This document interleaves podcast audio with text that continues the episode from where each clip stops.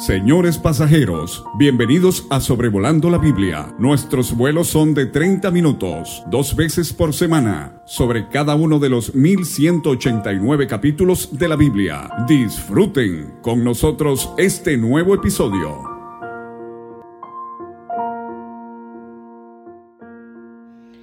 Hola a todos, les habla David Alves Hijo y para mí es un placer estar otra vez con ustedes y que ustedes estén conmigo aquí en Sobrevolando la Biblia para escudriñar la palabra de nuestro Padre.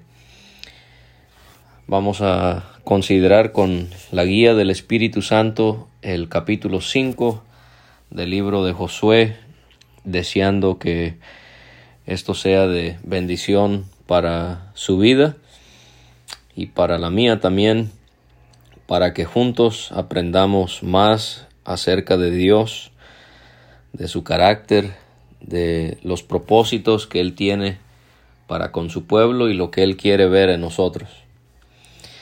Ahora usted se imaginará que el cruce de Israel del río Jordán, ¿cómo es que esto habrá causado eh, un alarido alrededor de Canaán cuando se fueron enterando de este increíble suceso que se había llevado a cabo. Y uno, de los pueblos que se enteraron de esto fueron los amorreos y los cananeos.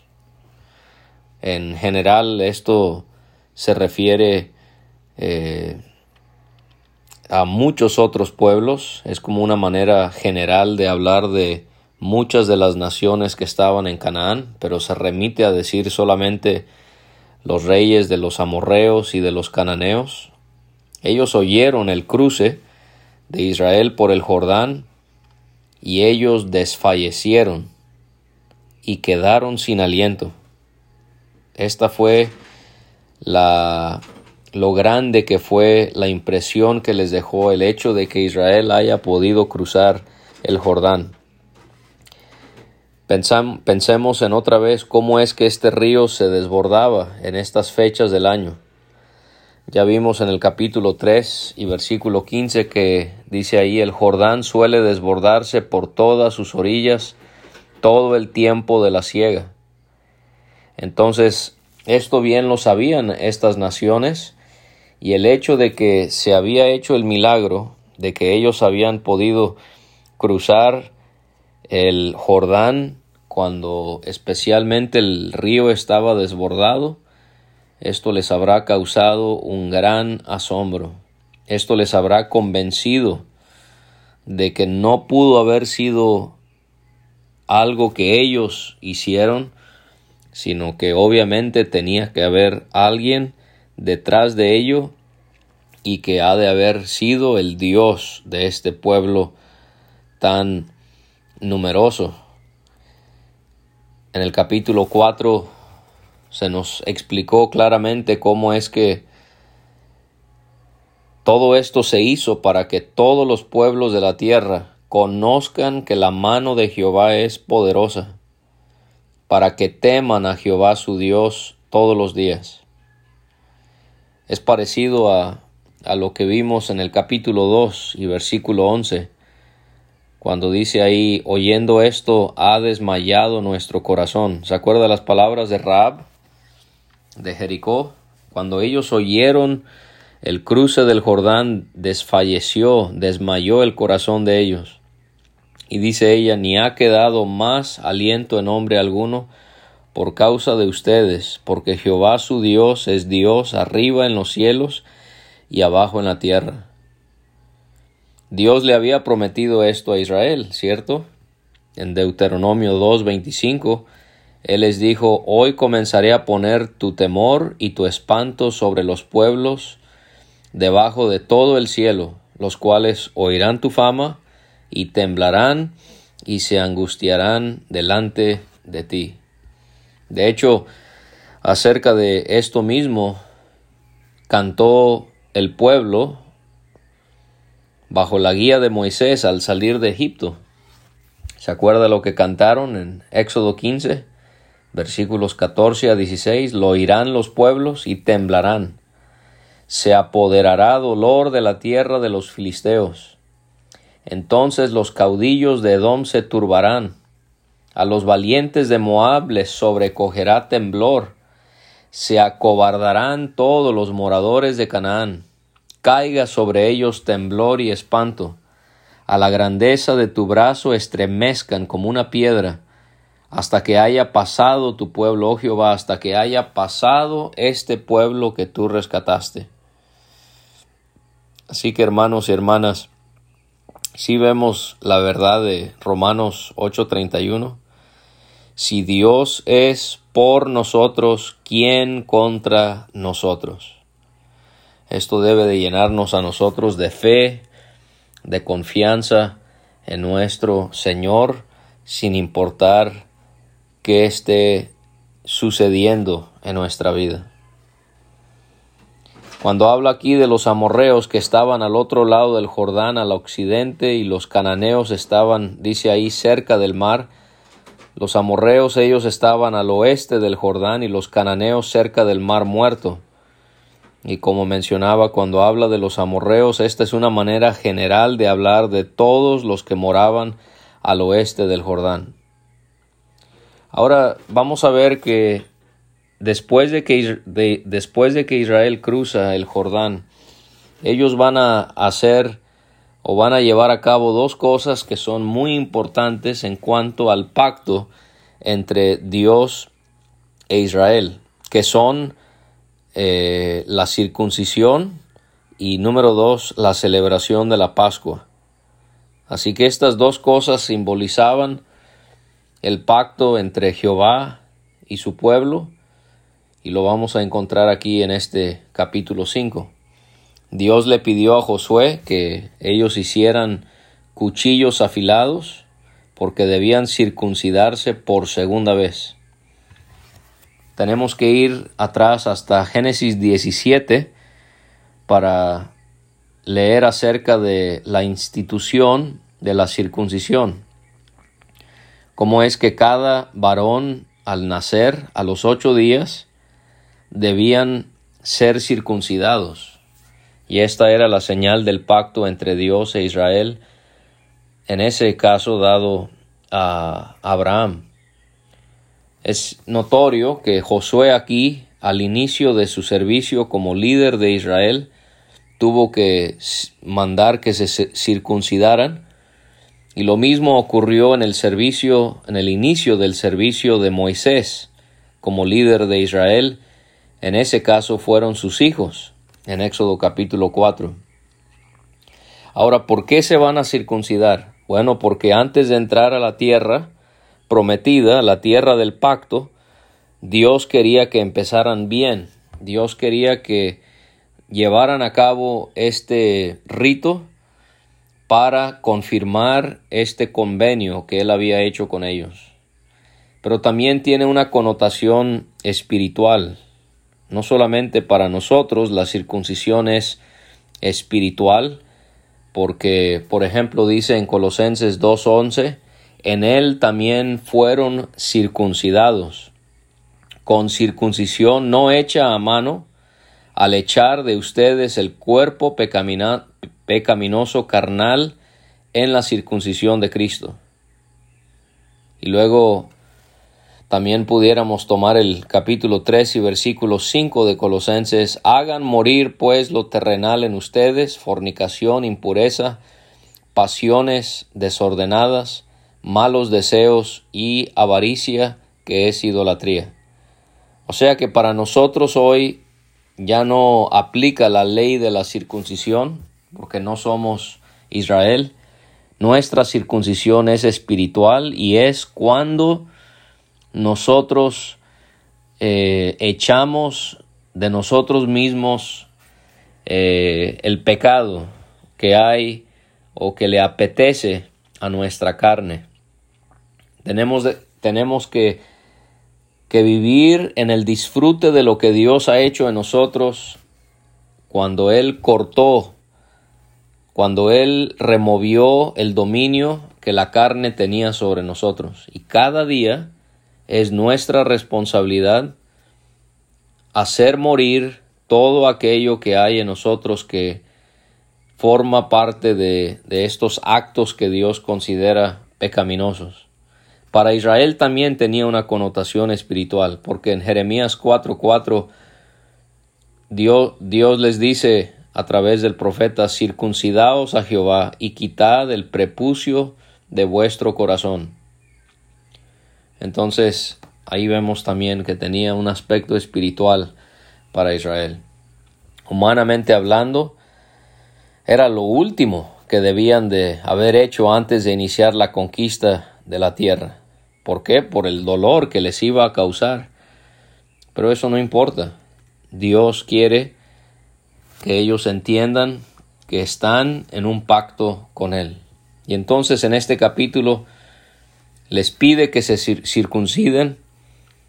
Ellos también lo tienen que hacer para poder celebrar la Pascua y ambas cosas, repetimos, muy ligadas al pacto de Dios con los hebreos.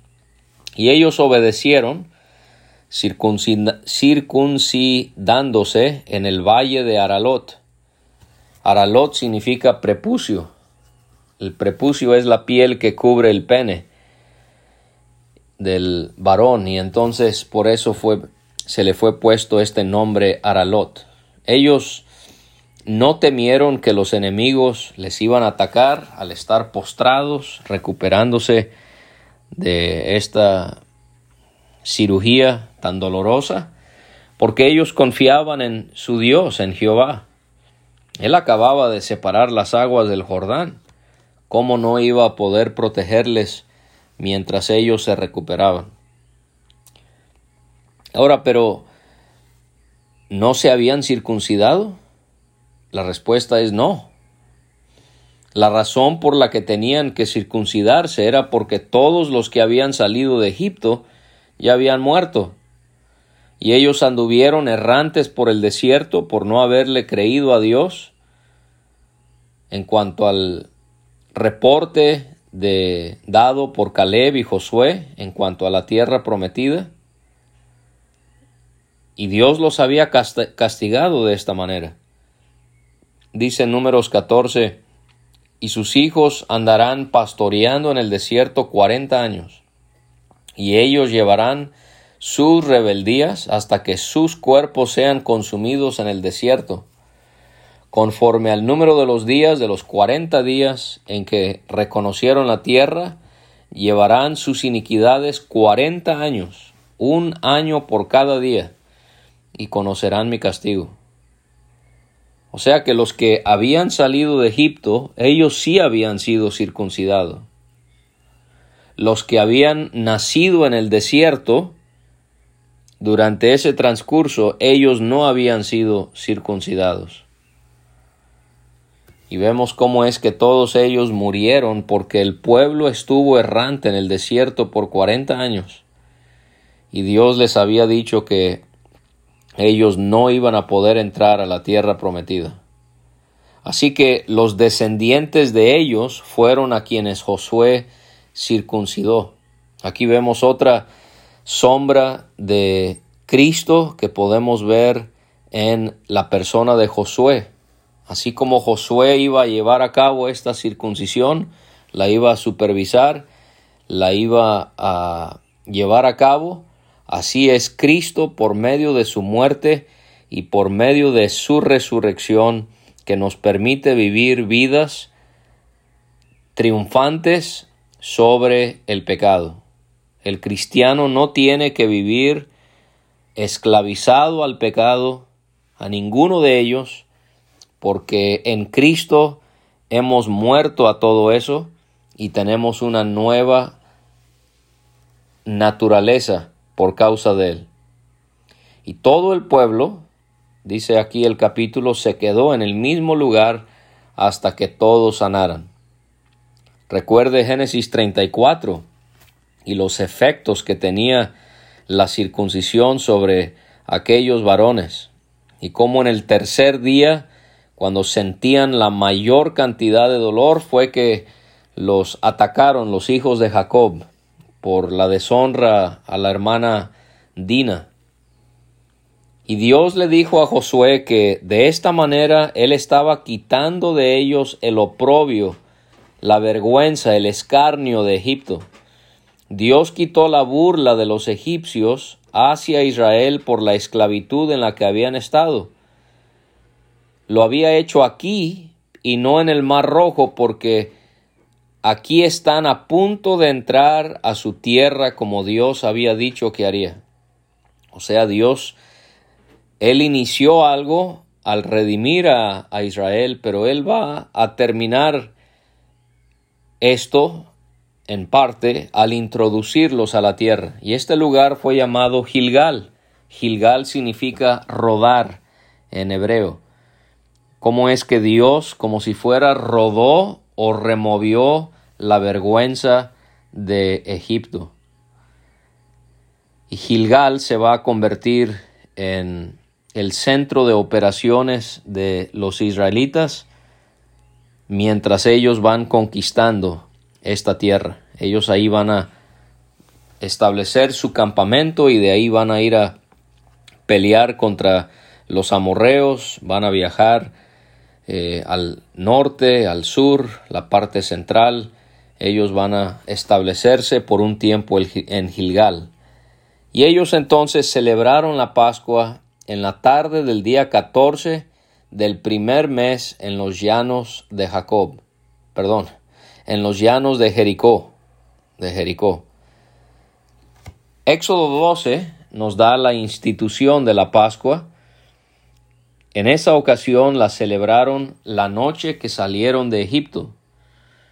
Al cruzar el río Jordán, lo natural, o sea, lo que nosotros quizás nos hubiésemos imaginado que se hubiese llevado a cabo, era directamente ir a pelear pero aquí vemos que se, tenían que detener para celebrar esta fiesta a Jehová. ¿Cómo es que antes de que Dios les diera su tierra, ellos debían adorarle y obedecerle? Esto es algo que debemos recordarnos constantemente. Es bueno servir, es bueno salir y luchar por el bien del Evangelio y hacer esto y hacer aquello, pero nunca se nos olvide que lo más importante es adorar y obedecer al Señor. Para poder participar de la Pascua, Éxodo 12 instituía que el extranjero tenía que estar circuncidado, tenía que haber entrado en el pacto de Jehová para poder tener este privilegio. Esta es otra indicación sobre por qué es que ellos se habrán circuncidado. Habrá sido también porque ellos iban a realizar la Pascua. Y el día después de la Pascua, ellos comieron del fruto de la tierra panes sin levadura y espigas nuevas tostadas. Las espigas nuevas tostadas son mencionadas en Levítico 2, cuando leemos ahí acerca de la ofrenda. Dice, si ofrecieren a Jehová ofrenda de primicias, tostarás al fuego las espigas verdes y el grano desmenuzado ofrecerás como ofrenda de tus primicias. Así que después de la Pascua, el día después ellos comieron del fruto de la tierra una muestra de la fidelidad de Dios ya no había maná cayendo del cielo, ahora están ellos produciendo en su tierra, en la que va a ser su tierra, y ellos comen panes sin levadura y espigas nuevas tostadas. Con esto terminó, como dije, de caer el maná del cielo porque comenzaron a comer del fruto de la tierra que Dios les había dado. ¿Cómo es que por cuarenta años nunca falló el descenso del maná del cielo sobre el campamento de Israel. Esto lo vemos en Éxodo 16. Y ahora encontramos una escena muy llamativa porque cuando Josué él estuvo cerca de Jericó, él ve a un varón que estaba a una distancia de él, que tenía una espada desenvainada en su mano. Y la pregunta es, ¿quién es este varón? Bueno, quiero sugerirle que este es el Señor Jesús. Hay distintas ocasiones en las que Él se apareció aquí sobre la tierra antes de haberse encarnado. Por ejemplo, este varón, él acepta adoración. En Hechos 14, Pablo y Bernabé, ellos no aceptaron ser adorados. Y lo mismo podemos ver cuando se aparece este mismo ángel de Jehová, por ejemplo, en Génesis 18 y en Génesis 32. El ángel o el mensajero de Jehová, es la palabra en hebreo ángel, también mensajero, aceptó ser recibir culto o rendición. En Apocalipsis 22, 8, el ángel allí no aceptó ser adorado por Juan. Así que hay algo distinto acerca de este varón. El hecho de que su espada estaba desenvainada nos hace pensar en el Señor listo para conquistar la tierra para su pueblo. Recuerde, no era el ejército de Israel que conquistó la tierra de Israel, fue Jehová mismo el que lo hizo. Esto lo vemos en el capítulo 1 y versículo 3 y en el capítulo 6 y versículo 2. Este varón tiene su espada desenvainada porque está listo para conquistar la tierra para su pueblo. Ellos no lo iban a hacer solos porque no, no podían hacerlo solos. Necesitaban la ayuda del Señor. Y Josué le preguntó a este varón, ¿eres de los nuestros o de nuestros enemigos? Y el varón le dice, no, mas como el príncipe del ejército de Jehová he venido ahora. No puede ser nadie más sino solo Cristo. Vemos aquí la superioridad, la grandeza de nuestro amado. Él es el príncipe del ejército de Jehová. El ejército son los ángeles de Dios, y este varón habrá sido nuestro Señor. Y él responde que no es ni de ellos ni de los enemigos, porque él es el capitán. Él era el que iba a comandar toda esta conquista. La pregunta no era si él estaba del lado de Israel. La pregunta más bien era si Israel estaba del lado de él, porque él era el que estaba en control, no ellos. Y Josué se postró su rostro delante de él y le adoró. Y le dijo, ¿qué dice mi señor a su siervo? Repito, no puede ser un hombre, no puede ser un ángel, tiene que ser deidad que se le apareció a Josué. Lo adora, lo llama su Señor, se reconoce como su siervo. Esta es la misma rendición que nosotros debemos brindarle a nuestro Señor.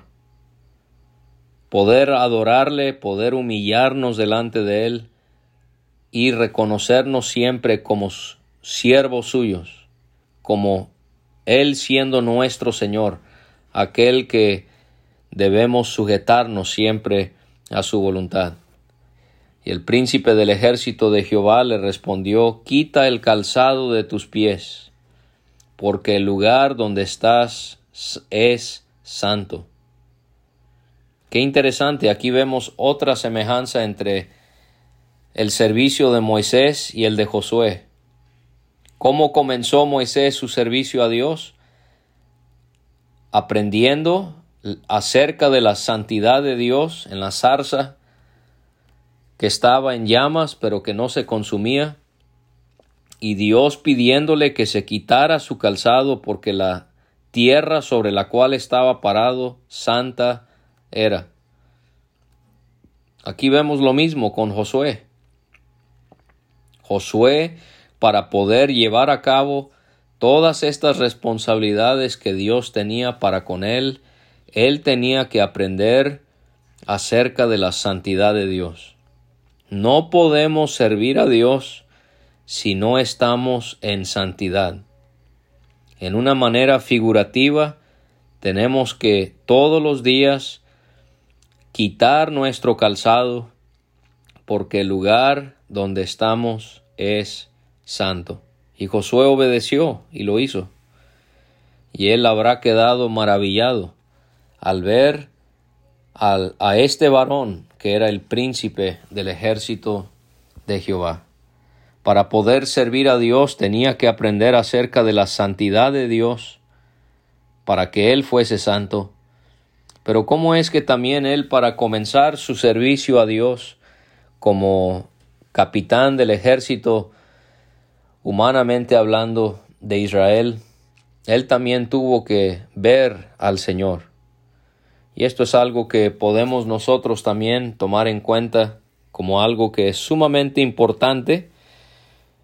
No solamente debemos morar en santidad, pero también debemos de servir a Dios con el Señor delante de nosotros, manteniendo nuestra mirada en Él. De manera que las lecciones que aprendió Josué son las mismas que tenemos que aprender nosotros. Así que Israel, para poder conquistar la tierra, se tienen que circuncidar, tienen que celebrar la Pascua, tienen que agradar a Dios de esta manera, y así también nosotros debemos darle a Dios el primer lugar. Y lo que Josué vio en este varón, que nosotros también lo veamos en Dios para que nos permita esto servir a Dios como a Él le agrada.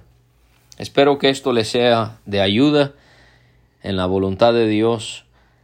Le esperamos el miércoles para continuar con el libro de Josué en su capítulo 6. Un saludo a todos y que Dios les bendiga en gran manera.